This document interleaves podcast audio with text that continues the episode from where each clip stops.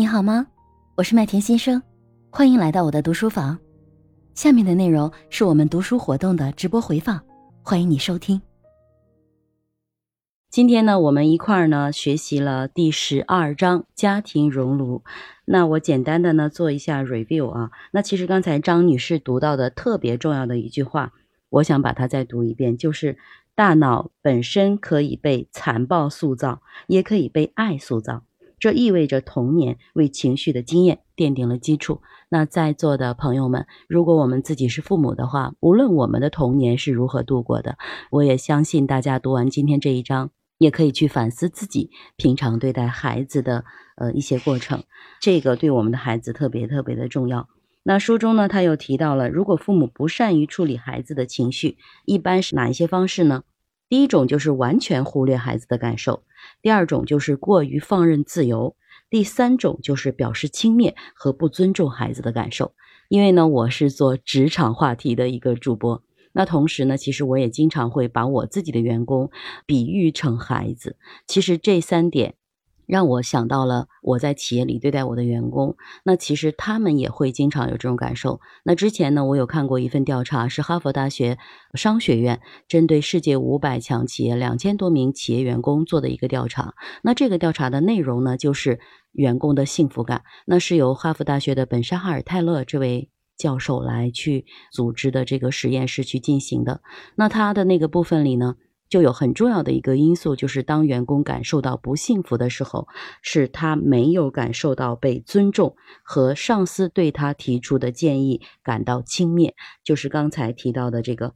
父母不善于处理孩子情绪的第三种方式。那其实在这里头，我也希望大家就是除了如果大家在职场的时候，除了作为父母，我们去反思我们作为父母的行呃这这种我们的行为方式和思考的方式之外。也可以去顺便反思一下，我们在职场中是如何对待同事的，如何对待下属的，尤其是对待下属的时候。那么还有呢，就是这本书刚才有讲到了，对孩子，呃，父母呢一般可以用孩子对情绪不安的这种机会，对他们进行情绪辅导或者是情绪的指导，包括几个部分。第一个呢，就是重视孩子的感受；第二个呢，就是努力的了解孩子情绪低落的原因。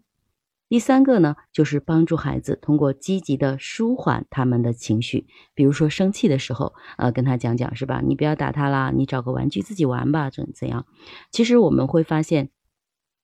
嗯，有的时候可能父母亲。是不会去处理孩子情绪有问题的时候。我们之前在公众号上也有看到过一些文章，就是当情绪、当孩子发脾气的时候，其实是他最好的情绪学习的机会。我相信应该也跟这个是呃有点类似的吧。还有呢，就是我昨天刚刚更新了一集我的专辑。就是我自己在职场中跟别人吵架的故事，而且吵架的对象呢 是，嗯，是我的老板娘和我的老板的姐姐。呃，大家感兴趣可以听一下啊，在我的刚刚更新的《嘿职场》里头，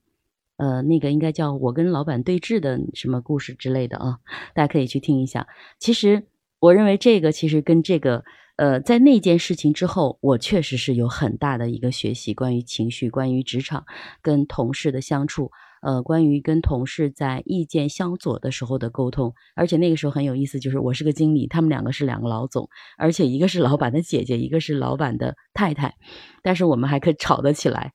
但其实背后我感受到，就是事后的反省，当时过程中真的是很上头的，肾上腺素飙升。但是过后我自己去反省这段事情，我觉得我确实是学习很大，就是我包括他们后来。还送了我一些礼物，他们其实也做了一些补救。我老板娘是一个狮子座的人，大家都知道狮子座，我也是狮子座，两只女狮子在一起沟通工作，然后意见相反，大家可以想象一下现场是什么样的火爆的情形。在那件事情之后，呃，我有一些其他的总结，我就不在这里讲。但是最重要的一个总结就是，那两位姐姐她们都买了礼物给我，然后来我办公室带了下午茶来聊天。其实我觉得。在这个点上，我确实是收获很大，因为有的时候我们受到杏仁核的绑架，我们可能会做出一些当时不太理智的行为，尤其是在职场，可能在家里头，我们对孩子的伤害伤害完了，就影响了孩子的海马体。